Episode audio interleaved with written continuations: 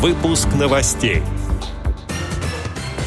Томская региональная организация ВОЗ оказывает активную поддержку в проектной деятельности своих партнеров. В Музее истории религии Санкт-Петербурга открылись экспозиции для слепых и слабовидящих. Далее об этом подробно в студии Алишер Канаев. Здравствуйте. Здравствуйте. Государственный музей истории религии в Санкт-Петербурге открыл Тифло-маршрут и экспозиции тактильного доступа для слепых и слабовидящих посетителей. Об этом в четверг сообщила ТАСС-координатор проекта Юлия Вдовиченко.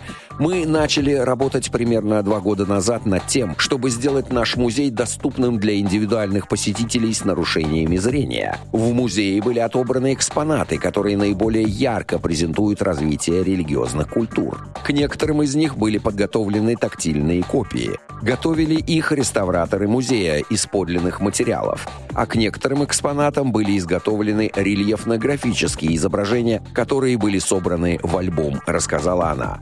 По ее словам, для посетителей создан маршрут, который включил три обширные экспозиции музея. Архаические и традиционные верования, религии древнего мира и раннее христианство. Для них была разработана аудиоэкскурсия с тифло-комментариями, то есть человек, осматривая тактильные экспонаты и рельефно-графические изображения, будет одновременно прослушивать аудиоэкскурсию. Как сообщает на своем официальном сайте Российская государственная библиотека для слепых, в рамках декады инвалидов с 1 по 10 декабря 2021 года в читальном зале РГБС экспонируется книжно-иллюстративная выставка «Книги, помогающие жить». Выставка знакомит посетителей библиотеки с изданиями в специальных форматах на разных носителях, доступных слабовидящим и незрячим читателям.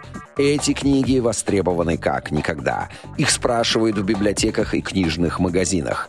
Их разыскивают в интернете, разговоры о них ведутся на форумах. Зачастую авторов книг не знают, а иногда неизвестно название. Но все уверены в том, что такие издания есть. Книги о сильных и мужественных людях, взрослых и детях, преодолевших тяжкий недуг и научившихся достойно жить с неизлечимой болезнью. Книги «Лекарства» от собственного бессилия и отчаяния.